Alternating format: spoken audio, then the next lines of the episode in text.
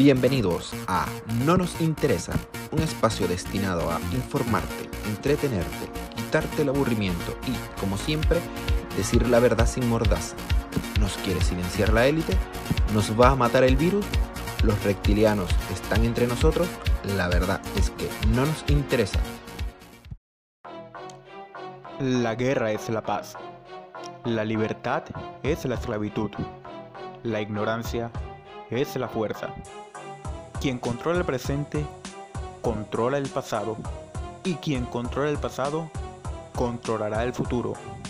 En nombre del gran hermano les presentamos dos minutos de odio.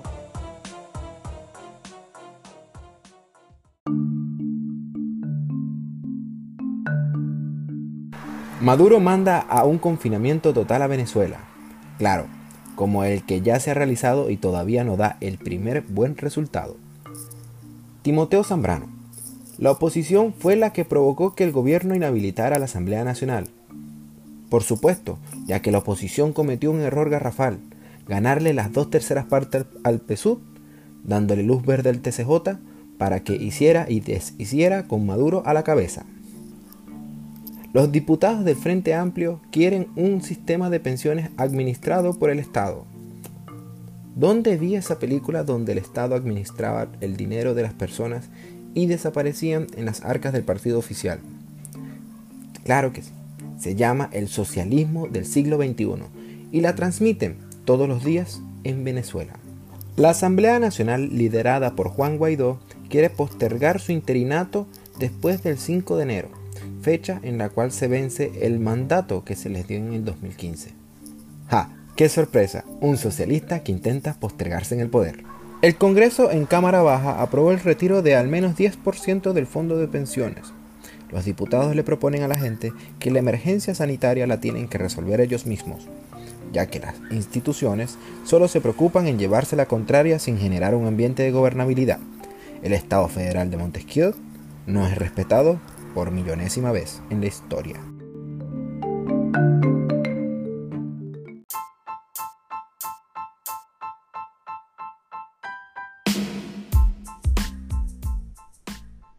Buenas noches tengan todas nuestras personas que nos están escuchando. Eh, somos otra vez en una entrega de No nos interesa.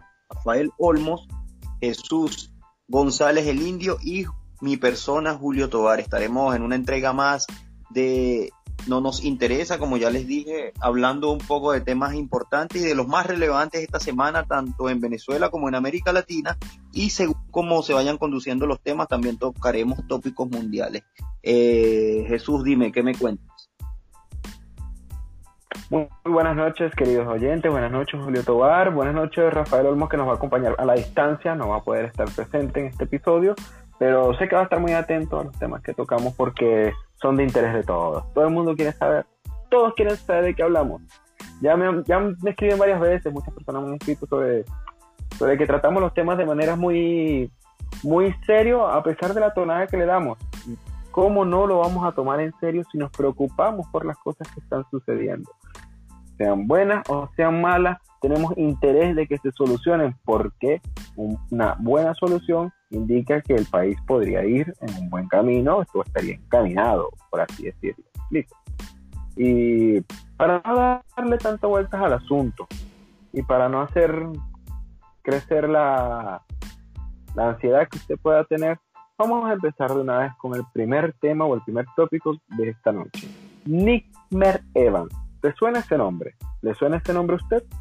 Nickmer Evans es un chavista de esos que se arrepintieron de haber apoyado a Chávez es un chavista o fue un chavista de esos que pensaron que Chávez era un dictador después del 2019, porque dicen ahora que es opositor. Sí, efectivamente, la semana pasada lo detuvieron lo aprendieron de la manera como lo hace el gobierno liderado por Maduro o el gobierno liderado por Chávez, solo que él no se dio cuenta hasta después que se volteó. Lo detuvieron arbitrariamente. Eh, el sistema de seguridad o del aparato del Estado estuvo dentro de su casa sin orden de allanamiento, sin cumplir el debido proceso, amedrentaron a su familia y amenazaron a su esposa. típicos de estos gobiernos, de estos regímenes totalitarios. La cuestión está en que esta persona ha ocasionado un revuelto entre, la, entre los factores de unidad conservadora, unidad media y la unidad más extrema. ¿Por qué? Porque esta persona indica que es un chavista disidente. En, traducción, es aquel que lo desenchufaron y ahora quiere buscar un espacio en la regleta llamada Mesa de la Unidad Democrática. ¿Qué opinas tú de esto, Julio? Bueno, yo opino que son cosas que no se ven la eh, a primera vez. No es la primera vez que vemos este tipo de situaciones. Recordamos el caso de Ricardo Sánchez y si no me equivoco, Ricardo Sánchez ha ido, ha venido, ha ido otra vez. Entonces es algo que lo que venimos siempre, mira, siempre el círculo se va a cerrar en el mismo lugar. Siempre hemos hablado de que más allá que a nivel mundial a los políticos le muevan sus intereses, porque obviamente la política es un conflicto de interés perpetuo. Eh, en Venezuela es un tema demasiado descarado, si se quiere. Entonces, los intereses personales se conflictúan y llevan a otras decisiones a estos políticos. Por eso es que vemos, en Venezuela es más común para la gente de otros países que nos está escuchando, es más común de lo que piensan cambiarse de un partido a otro, de una tendencia ideológica a otra, porque eh, si se ven vulnerados mis intereses personales, me cambio al partido de al lado que me está ofreciendo algo. Si ese partido me falló en lo que me está ofreciendo, me voy al otro que me está ofreciendo algo a cambio de algo que yo le pueda dar. Entonces, no, no, no vamos a descartar de que yo no me quiero meter eh, en cuestiones personales de que si su familia está siendo amenazada y todo lo demás, pero alguien que está lúcido ideológicamente y que sabe la situación que está pasando en Venezuela y quiénes son los, los culpables directos, no me va a decir que por obra y gracia del Espíritu Santo en el año 2019 va a reflexionar como si nada. O sea, más allá de eso, hay conflicto de intereses, más allá de eso se están viendo perjudicadas ya sea sus libertades individuales o, o temas de título personal que al no poder ejecutarlos siente la presión, se siente sin libertad y ahí es donde entonces aborda, se lanza al otro barco que sería, llámenlo la mesa de la unidad democrática, llámenlo coordinadora democrática nacional, etcétera, el otro bando, quién sabe negociando qué. Entonces, por eso es que siempre lo repito, siempre se va a repetir el círculo porque la situación venezolana con respecto a la política está viciada totalmente.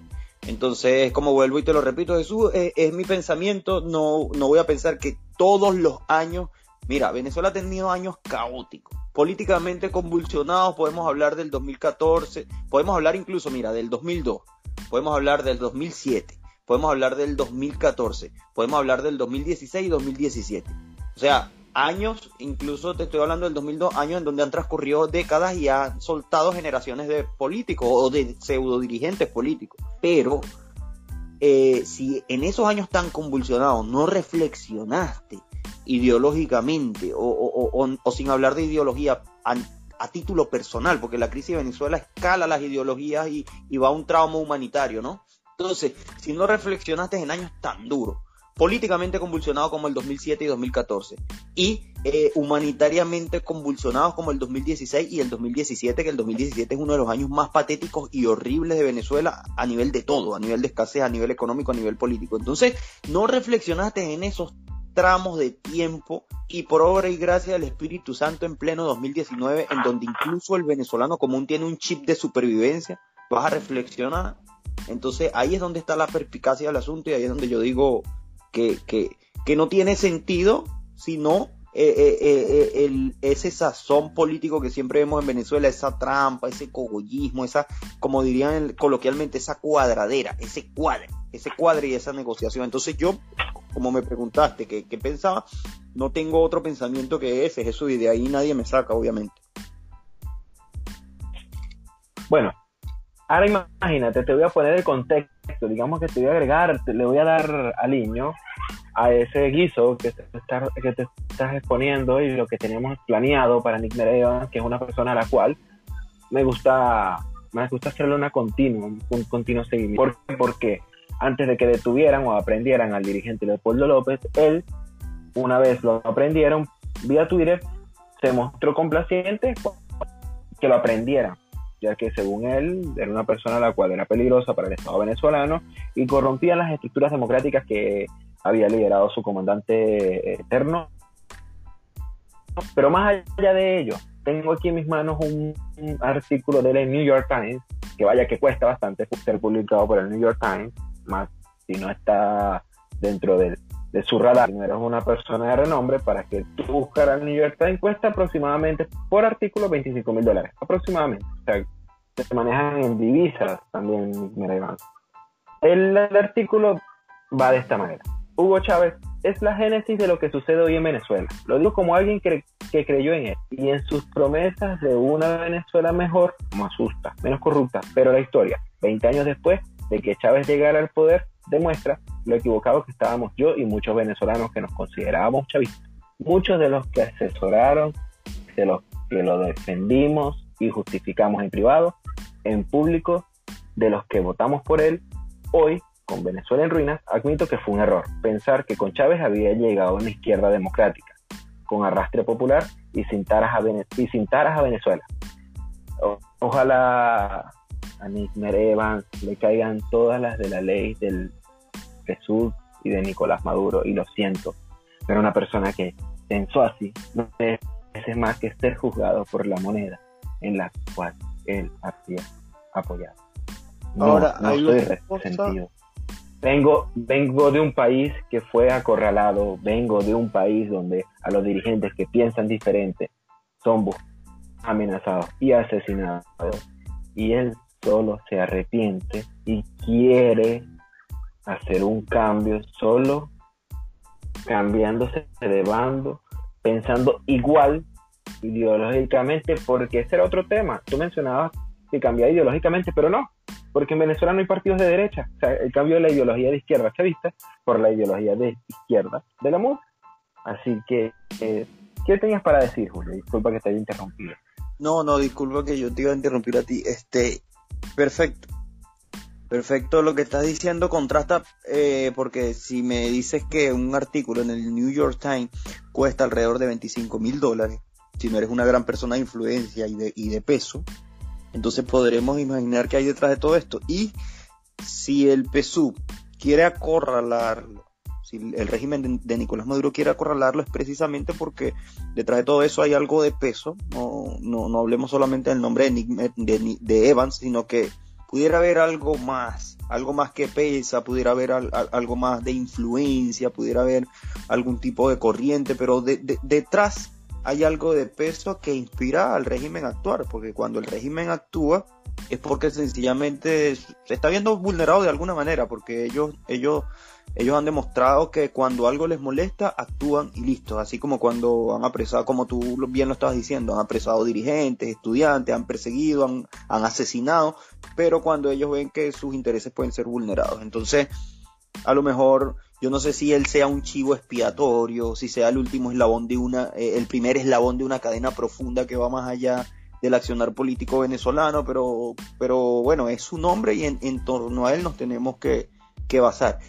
Y eh, resaltando lo que tú dices, que obviamente sí, es verdad, es verdad lo del cerco ideológico, lo del salto del cerco ideológico, porque en Venezuela actualmente no hay, al menos de manera reconocida, partidos de derecha, que es lo que mucha gente ignora en América Latina. En Venezuela casi todos los partidos son de corte marxista, empezando por Acción Democrática, y casi todos ellos pertenecen a la Internacional Socialista y muchas personas creen, se creyeron el discurso demagogo de Chávez, obviamente, que lo vendió de manera inteligente en todas las plataformas internacionales que tuvo, tanto en la OEA como en los parapetos diplomáticos que se inventó como, como el ALBA, en la tribuna que le dieron en el Mercosur, en el UNASUR. Entonces Chávez aprovechó para eh, hacer riegue de un discurso antiderecha, antiimperialista, y no sabemos todo el discurso neomarxista de, de, estos pseudo revolucionarios, de venderle a América Latina de que él peleaba en contra de la derecha, no solamente venezolana, sino internacional y mundial. Entonces eso se quedó en la psique de muchos latinoamericanos de que en Venezuela la derecha, la derecha, la derecha no existe en Venezuela desde que, desde que derrocaron al general Marcos Pérez Jiménez no hay una derecha de verdadera, no hay una derecha consolidada. Lo más parecido en términos ideológicos conservadores era eh, no un partido ni una organización, sino una figura que se llamó Renio Tolina, liberal, cuando estamos hablando de liberal en cuanto a, lo económico y de pensamientos profundos a nivel político, pero lamentablemente, bueno, la estrella de, de Renio Tolorina fue una estrella fugaz que se apagó muy pronto. Pero más allá de eso, en Venezuela no ha existido desde el año 1958, del 23 de enero de 1958, ni un partido político, ni una organización, y mucho menos un régimen o un gobierno de derecha verdadera.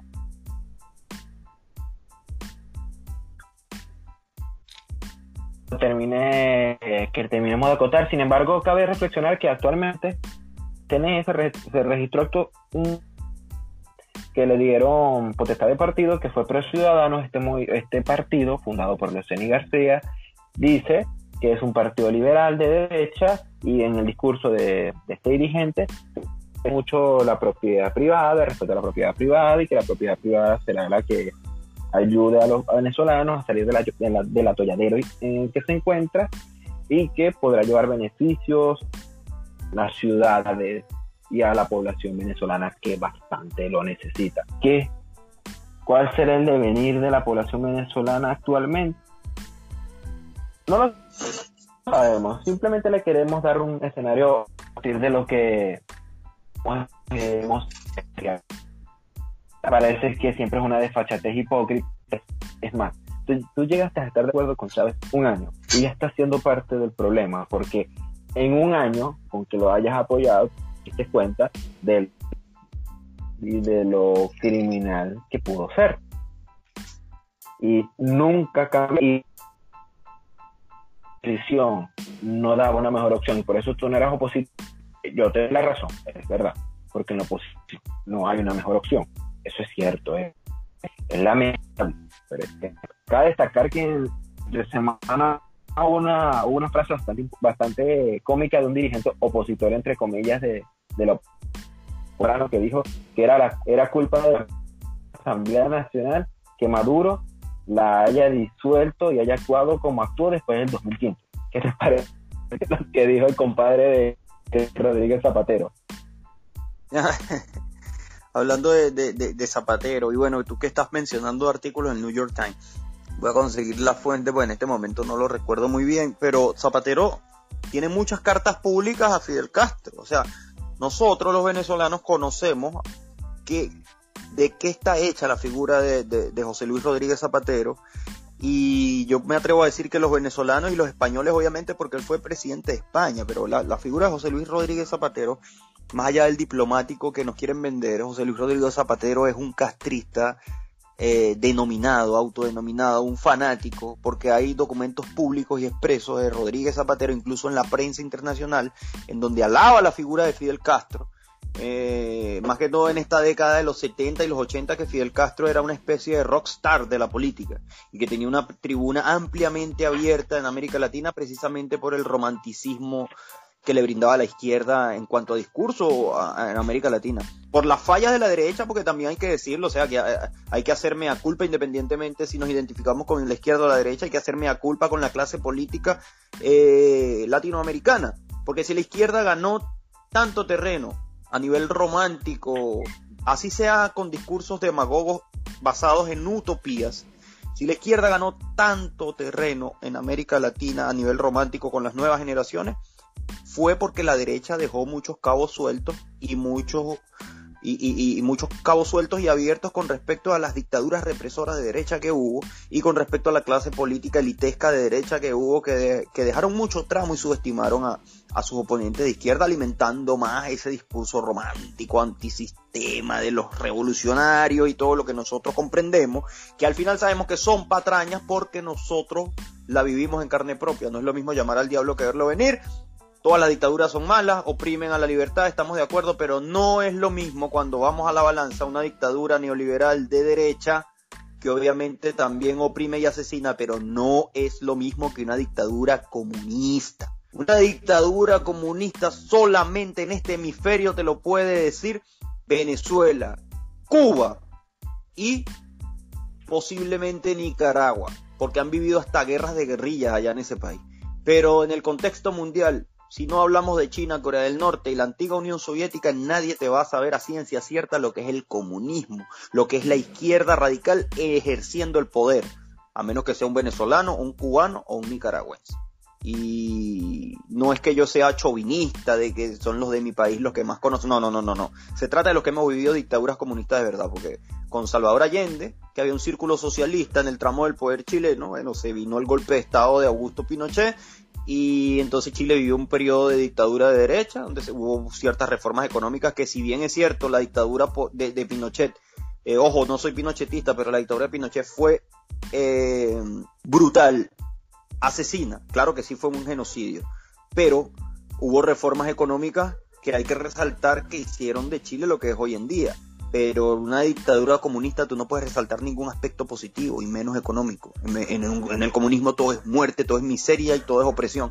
Entonces, basado eh, eh, eh, en, ese contexto, Jesús, yo, yo creo que me desvío un poquito, ¿no? Pero es que me, me, no, no, tranquilo, cuando hablamos, de Zapatero y hablamos de lo que, de lo, de lo que escribe, de quién alaba, yo, yo lo que quiero que sepan es que no se dejen llevar por romanticismo, porque en este continente, yo me he dado cuenta, Jesús, no hay un solo, eh, hay muchos zapateros. O sea, zapatero porque viene de España y todo lo demás, pero hay muchos eh, nuevos zapateros que están floreciendo, están floreciendo en Argentina, están floreciendo en Chile, están floreciendo en Ecuador, están floreciendo en Colombia, y en Colombia tienen una gran maquinaria y, lo voy a decir con toda la responsabilidad, o sea, no estoy especulando ni usando teorías conspirativas, hay datos ciertos sobre eso y denuncias que reposan en, los tribunales de Estados Unidos y, en, la, y en los archivos del Departamento del Tesoro de Estados Unidos, en donde se ha demostrado que a través del lavado de dinero descomunal de PDVSA y del narcotráfico organizado que hay en Venezuela, del narcoestado que hay en Venezuela, se han financiado, claro que sí, grupos guerrilleros en Colombia que van a ostentar el poder de una manera u otra, y, igual que, que este candidato que, que, que, se lanzó en las últimas elecciones, que ya que se me va el nombre, ¿cómo es que? Petro, Petro, Petro. Y sabemos que detrás de y sabemos que en la figura de Petro y de, eh, y de Córdoba, ¿cómo es que es el primer nombre de Pilar Córdoba, Indio? Corrígeme si me equivoco. Piedad Córdoba. Piedad Córdoba. Piedad Córdoba. Sabemos que hay muchas personas y, y, y, en América Latina estamos dando simplemente un ejemplo de Colombia, pero sí los hay en todo, en todo el continente y están siendo financiados por una red terrorista.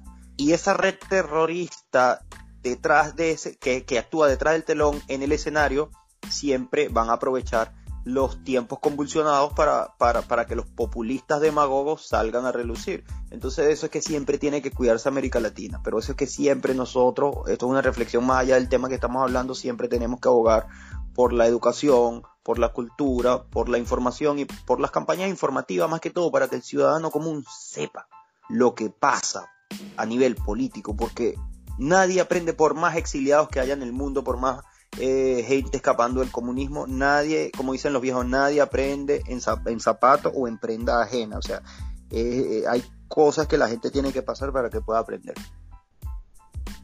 Mira, ahora que mencionas esto, vamos a irle cambiando el tema sobre una interrogante que me nació hoy con un debate que tuve con un buen amigo, abogado igual, y egresado de la misma estudio. Él, tuvimos un, un desencuentro porque él decía que el Congreso se ha perdido o se perdió legitimidad en el Congreso a partir de Guaidó. Y yo no. Yo creo que el Congreso se perdió en el 99 cuando los que presidían la Cámara Alta y la Cámara Baja, en el caso Capriles, el presidente del, Senado, no recuerdo ahorita el nombre, ¿quién era? Luego Copellano.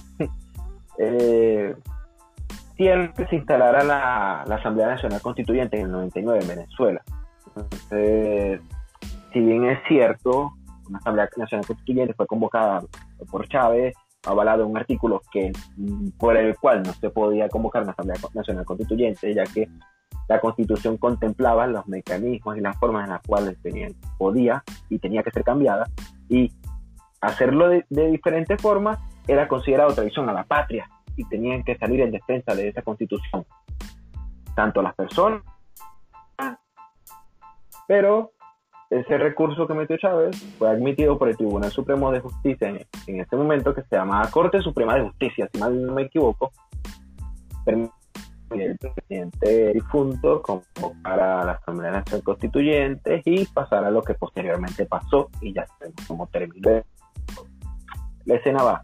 ¿Quién perdió el Congreso? Ahora, Guaidó, que, lo quiere postergar después del 5 de enero cuando se acaba su mandato, eh, dado en el 2015, o Capriles en el 99, cuando permitió, junto a las fuerzas políticas de ese año, que se instalase una asamblea inconstituyente, porque fue inconstitucional. ¿Qué me dices tú, Bueno, de verdad que es un tema, un tema bastante bueno, Jesús. Yo pienso que, vuelvo y repito, siempre, siempre ha sido lo mismo. Yo creo que la Asamblea Nacional ha perdido mucho el respeto. Ah, yo creo que de las nuevas generaciones ahora, porque si de, estos muchachos que ahora se están introduciendo en la política y están viendo el, el, tema venezolano como, como se está manejando, Jesús, dime qué respeto pueden sentir por una Asamblea Nacional que lamentablemente tiene, o sea, si no se siente respeto por la Asamblea Nacional, que tiene un paralelo con la Asamblea Nacional Constituyente, menos respeto va a sentir por ese paralelo, menos respeto va a sentir por esa institución que no se hace sentir y que estamos hablando del segundo poder del Estado. O sea, estamos hablando que todos conocen los tres poderes principales del Estado, que es el Ejecutivo, el, Legislativo y el Judicial. Y el Poder Legislativo es la columna vertebral de toda sociedad democrática, Jesús. Es la columna vertebral porque de él emanan las leyes, los decretos y todo lo que se va, todo en lo que se basa el ordenamiento jurídico de una sociedad democrática determinada.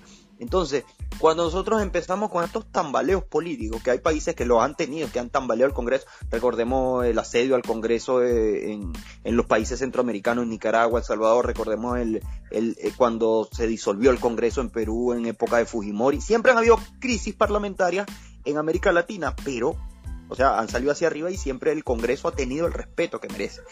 Pero, pero cuando ya no se guarda respeto por este poder, que es el poder, el segundo poder del Estado.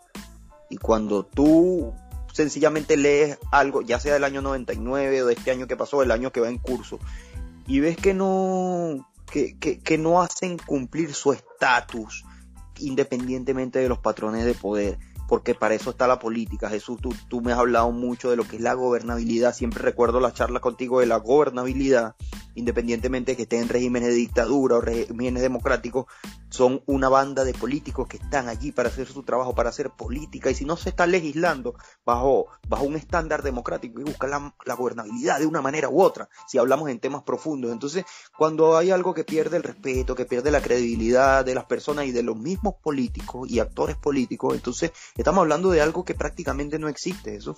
Entonces no sé si estoy siendo radical con el juicio que estoy emitiendo, pero, pero es que un Congreso, como vuelvo y te repito, es la columna vertebral de, toda sociedad democrática. Vamos a hacer un ejercicio acá. El primer país, eh, el primer más, el país más poderoso del planeta, Estados Unidos. Y tú te puedes imaginar que sería Estados Unidos sin el Congreso. No, no. Entonces, esa situación. Dime, dime. No, sí, por eso, de verdad, ¿qué, sería Estados Unidos sin el Congreso, por ejemplo? ¿Qué serían de, de, la misma Unión Europea, que es un conglomerado de países, sin el Parlamento Europeo? Se disuelve el Parlamento Europeo o deja de existir o deja de perder peso y credibilidad y no existe la Unión Europea. Entonces, ¿cuál es la reflexión que quiero llegar? Se pierde el poder del Parlamento, se pierde la influencia del Parlamento, se pierde la credibilidad en el Parlamento y no existe la república. O sea, existe el Estado, porque el Estado de Venezuela es opresor y es omnipresente. Y eso es lo que pasa en el comunismo. Es, es el autoritarismo y existe solamente el poder ejecutivo, porque el poder legislativo y el judicial que se subordinan al poder ejecutivo, cosa que no debería pasar porque en la democracia se habla de la separación de los poderes de la transparencia, la objetividad y la separación de los poderes y la simbiosis que tienen entre sí. Pero en los regímenes totalitarios esta simbiosis no existe porque estos dos poderes se, eh, se, se, suprimen, se, se, ponen, se tornan sumisos y se apegan al poder ejecutivo. Entonces, ¿qué es lo que no, no, qué es lo que tenemos acá? Una Asamblea Nacional que dio patadas de ahogado, que hubo, hubo, hubo votaciones, pero que al fin, al fin de cuentas, si no les sirve en posición sumisa al Estado, al Poder Ejecutivo, simplemente van a buscar la manera o de ignorarlo, o de montarles paralelos, o de que pierdan credibilidad. Eh, y, lo digo aquí con toda la tristeza del mundo, es una batalla que ha ganado el gobierno, porque han perdido credibilidad, han perdido poder, si es que lo tuvieron en algún momento, poder político o de opinión, y el Estado poco a poco lo va suprimiendo cada vez más hasta que están en su libreto. O sea, siguen el libreto político del régimen.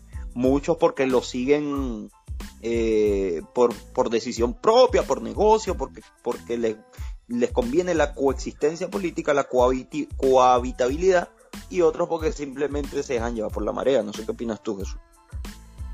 Mira, tú acabaste de hacer, tú acabaste de hacer un resumen o una intervención perfecta que describe una de las palabras más sublimes y por las cuales Miranda, mi generalísimo, es famoso, bochinche. La República de Venezuela es un bochinche. Lo lamento por mis amigos puritanos, lo siento por mis compañeros que han tratado de meterse en las instituciones y prevalecer, hacer prevalecer sus poderes federales, pero es un bochinche. Un concejal allá lo manda el alcalde, no, cuando el concejal administra, supervisa al alcalde y el alcalde ejecuta. Diputativo allá es hijo, sobrino, amigo del gobernador. Y ni hablar de los diputados nacionales, que son los que se supone tienen que tener un, tempo, un carácter, un conocimiento, una manera de llevar la una manera de llevar la república, porque no hay otra forma de decirlo, una manera de llevar la república de acorde a los tiempos de ahora, que sean con altura, con debate, no de, de, idea ni de ideología, no con de, de administración, de política pública, con debate de no es que voy a llevarle una cisterna a la doña del cerro, no, con, deba con el debate sincero, por ejemplo, de la Guyana, ese Kiva que se perdió, la República, hasta por la huella que se suponía era una constitución aliada, ser reconocida como república. No, el Congreso de nosotros, el Congreso de nuestras instituciones en Venezuela son un bochinche. Todavía no, todavía no hay un diputado que corra como Naruto, pero yo creo que va por ahí. Tan un contexto actual que más adelante tomaremos, ¿no? Perfecto, mira. Ahora, voy a eso. La República alguna vez existió porque eso fue otro tema de debate. Mi amigo insistía en que la República en Venezuela, fue, en Venezuela fue modelo democrático para las Américas, pero yo digo que es falso y lo mantengo lo sostengo. Dijeron, dijeron los chistes de Miguel Lovera, ¿por qué? porque la, una república no es solo letra muerta. ¿Sabían ustedes que Venezuela es uno de los países con más leyes en el mundo? Y uno de los países que más leyes violan en el mundo. Es modelo en letra, obvio. Se lee la constitución de Venezuela y es hermosa, pero no cumple. Se lee las leyes del Estado, del Estado como institución y del Estado como entidades federales, son hermosas. Tienen hasta ahí muerta, es un bonito. Él me decía, y él se, él se que hubo un enjuiciamiento a un presidente, un fiscal de la República y el al presidente y el Senado lo fue investigación. Pero se le olvidó que Carlos Andrés Pérez era senador y se engavetó que cuando ganó Chávez y tumbaron la bicameral es cuando se fue de Venezuela. ¿Por qué? porque Chávez sí lo iba a meter preso, lamentablemente, como buen dictador que iba a ser. Eh, ¿Alguna vez en Venezuela hubo república, Julio? Bueno, fíjate, eh, ¿me oyen bien, cierto? ¿Se oye? ¿Sí me escuchan? Sí. Sí, mira, yo pienso que eh, lo que tú estás diciendo con es una excelente analogía con respecto a que, ok, existe la ley escrita, existen muchas leyes, existen principios de la Constitución que son excepcionales, pero que no se, no se cumplen y no se llevan a la práctica. Muchas personas pudieran decir, no, que es la idiosincrasia de la gente, latinoamericano. No, son la, es la falta de institución. Cuando hay falta de institución, lamentablemente no existe república. Podemos hablar, podemos hablar en términos históricos de la Primera República cuando se, instaura en Venezuela, eh, el generalísimo Francisco de Miranda venía inspirado por la fundación de Estados Unidos de América, en donde él, él, él mismo con sus ojos vio cómo se consagra la República de Estados Unidos de América, en donde el general George Washington, que era general de todo el ejército continental de, esta, de, de, los, de los republicanos que expulsaron a, las tropas británicas, nada más y nada menos, tenía poderes plenipotenciarios George Washington y en el Congreso los entrega y dice, ha terminado la guerra y han terminado mis funciones como general y, comandante de, esta república naciente. Ahora se espera que a través del Parlamento y la promulgación de las nuevas leyes nazca de manera eficiente una república autónoma, consagrada y todo lo demás.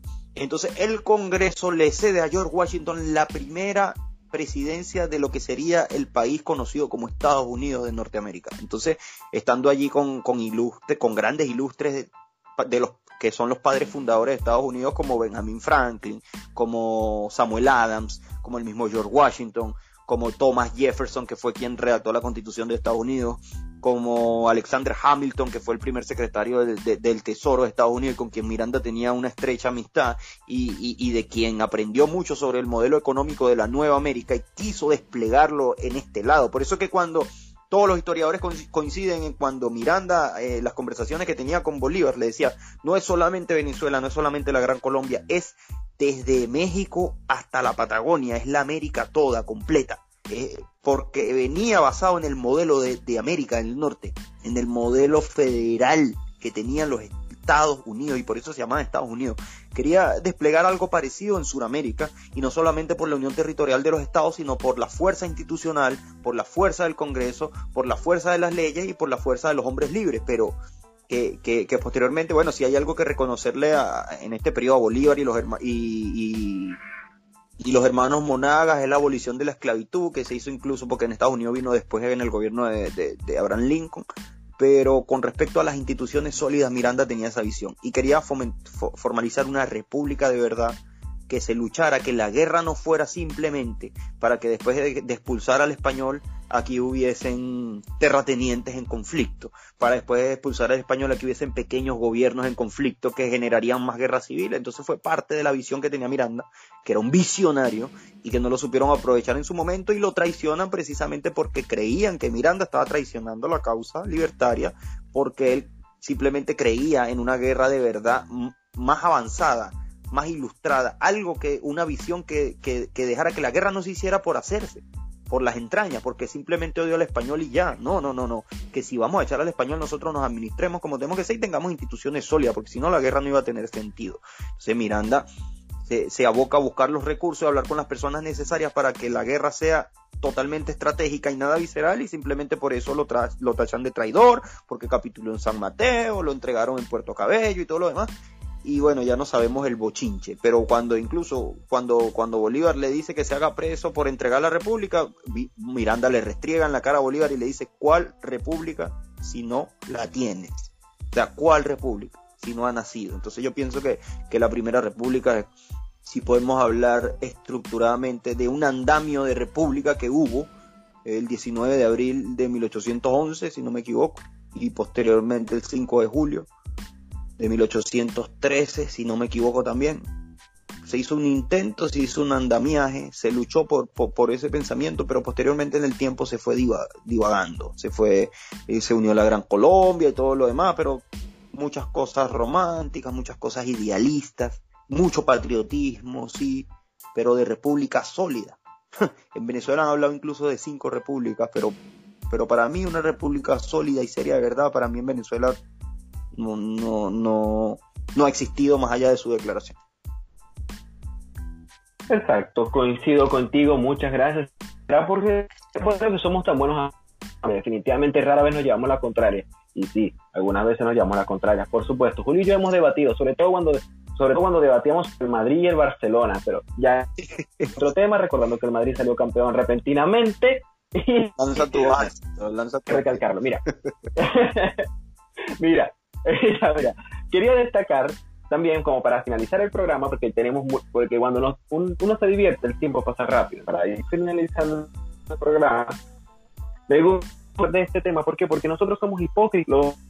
El que el que desea el que desea el bochinche, el que le gusta el bochinche dentro de sus instituciones, luego lo termina odiando y luego se quiere ir, porque bastantes exiliados hubo dentro de todos los países. Entonces, hice un pequeño estudio, nada nada que resaltar, pero hice un pequeño estudio sobre las personas que se van porque no les gustan las instituciones, porque no les gusta su país y no les gustan cómo están llevando las cosas dentro de su mismo. Totalmente claro, y, yo lo defiendo, claro, porque hasta me siento identificado en algunas ocasiones, pero cuando se van a todo aquello que no deseaban para la nación, se van para Estados Unidos, se van para España, que todavía reconoce al rey como corona, y se van para esos países donde las instituciones son tan sagradas que tienen cientos de años de tradición. La hipocresía mental que, que tienen algunos critican lo que quiere instaurarse, eso es mentalidad conservadora, sus naciones, la quitando, colocar una más popular, que hace correr como Naruto en el Congreso, Luego, ver que es un desastre lo que termina resultando y me termino yendo y dándole la razón a los amigos de derecha. Hablando de la derecha, tocamos a Trump y terminamos con el programa. Tiene 15 puntos por debajo de Joe Biden. El presidente Donald Trump tiene aproximadamente 15 puntos por debajo de su rival, el candidato demócrata Joe Biden, el ex, ex vicepresidente, y de cabe destacar que sigue aumentando la popularidad de Biden a pesar de que los discursos dan más sueño que risa. Pero esto toca también en Estados Unidos una confusión. ¿Por qué? Porque quieren achacar a la eh, o en la forma en que está luchando Trump con el coronavirus que no es la más adecuada según ellos porque ellos debería haber una cuarentena total, colocar a dormir el país en su totalidad, quebrantando vez la economía y eso, eso en la forma de estadounidense no va. Y más de uno, porque no, no solo Trump, yo creo que todas las personas que están en la calle trabajando, tú lo pones a escoger si quedarse encerrados o seguir produciendo fuera, va a ser bien difícil que te queden en su casa encerrado estando día, por ejemplo. eh, ¿Qué tienes para decirnos, Julio, sobre este tema? Bueno, que si los discursos de, de, Biden son tan aburridos y no provocan nada y su, su popularidad sigue ascendiendo como la espuma, es simplemente una cosa, ¿no? La, gran campaña mediática y la gran, la, situación convulsa que si nosotros sabemos la izquierda mundial, o sea, y los demócratas y más que todo la fracción de, de, de Biden, es lo más parecido a, la izquierda que podamos tener y la izquierda siempre ha aprovechado los, las situaciones convulsas, las situaciones convulsionadas, eh, temblorosas, las coyunturas sociales para, para apoderarse de, de, los temas mediáticos y lograr escalar al poder. Entonces, yo pienso, yo sí estaría preocupado, sí estaría preocupado porque sé que el ala de, de, de Biden, al igual que esa ala demócrata a nivel de diplomacia política mundial, a nivel de la geopolítica, son personas que tienden a alinearse con... son, son, personas muy blandas, así como lo fue la administración de Obama con respecto a las dictaduras, tanto venezolana como nicaragüense, como incluso la cubana. Y es algo que por lo menos a nosotros los latinos no nos beneficiaría.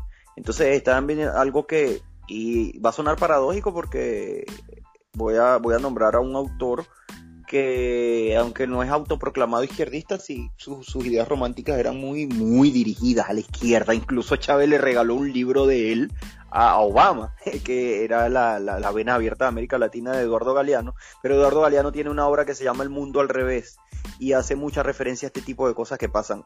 Lamentablemente los latinos, muchas comunidades latinas en Estados Unidos piensan que apoyando esta rama de los demócratas están haciendo una gracia y lamentablemente les está saliendo una moriqueta porque a nivel de política internacional, que es lo que mucha gente no entiende, los demócratas son más permisivos con el autoritarismo a nivel latinoamericano e incluso con el terrorismo porque podemos ver lo que pasó con Obama en Irán con, el, con, la, con la cuestión del tratado nuclear y podemos ver el acercamiento que tuvo Obama con Cuba, que a qué le dejó eso a Cuba que le dejó eso a Estados Unidos, ni siquiera a Estados Unidos, porque si, si, si hay un presidente anfitrión que está auspiciando un acuerdo, un encuentro, un acercamiento, al menos uno de los dos países tiene que verse beneficiado de, algún, de alguna manera. ¿De qué benefició a Estados Unidos o a Cuba ese acercamiento que tuvo Obama con los Castro? no, en nada, y digo Obama con los Castro porque no estoy hablando del pueblo cubano. No estoy hablando del pueblo. Eso trajo eh, libertades económicas a Cuba. Eso trajo un nuevo modelo liberal a Cuba en donde las libertades individuales se respetaran y el cubano pudiera aspirar a una mejor calidad de vida. Eso trajo mayores libertades políticas en Cuba. Eso, eso trajo mayor respeto a los derechos humanos en Cuba. Eso trajo mayor libertad y democracia a la isla. No, eso lo que trajo fue un millón de fotos en donde Obama salió de, de, de, eh, el favorito de, la revista People, del New York Times, la imagen del año, o, eh, y, en fin, al fin y al cabo eso fue un currículo de relaciones públicas del presidente Barack Obama. Entonces esa es la hipocresía de los demócratas, simplemente dando un, un, un análisis de un tema en particular.